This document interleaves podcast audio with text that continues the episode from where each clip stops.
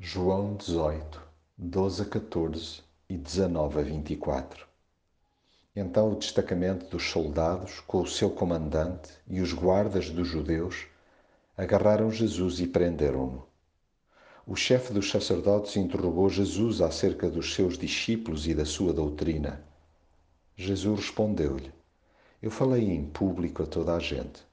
Ensinei sempre nas sinagogas e no templo onde se reúnem todos os judeus, e nunca disse nada em segredo.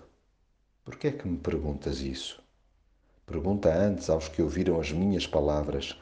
Eles sabem o que eu disse. Quando Jesus disse isto, um dos guardas do templo que estava presente deu-lhe uma bufetada e disse: É assim que respondes ao sumo sacerdote?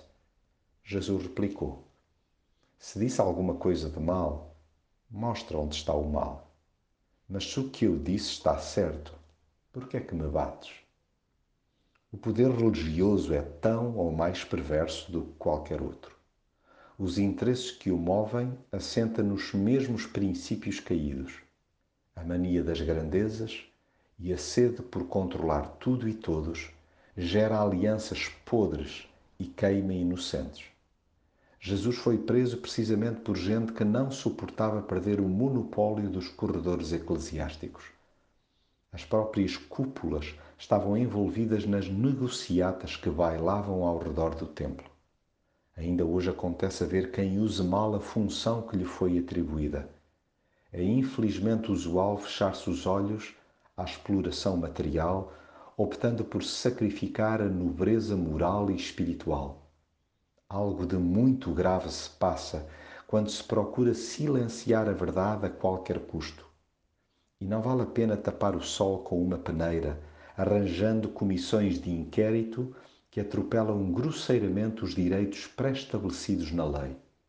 É ridículo teimar em escalpelizar à porta fechada o que Jesus ensinou aberta e publicamente.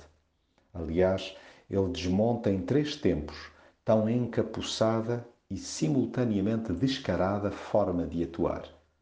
E falo como é costume, confrontando o erro em amor e simplicidade. Acontece que há pessoas que reagem à sua pessoa ao estalo, o que diz muito do seu deplorável estado interior. Alguém que recorre à injustiça e à agressão para levar a sua por diante está perdido por dentro e precisa de ouvir a pergunta de Jesus a ecoar na sua consciência: Se o que eu disse está certo, por que é que me bates?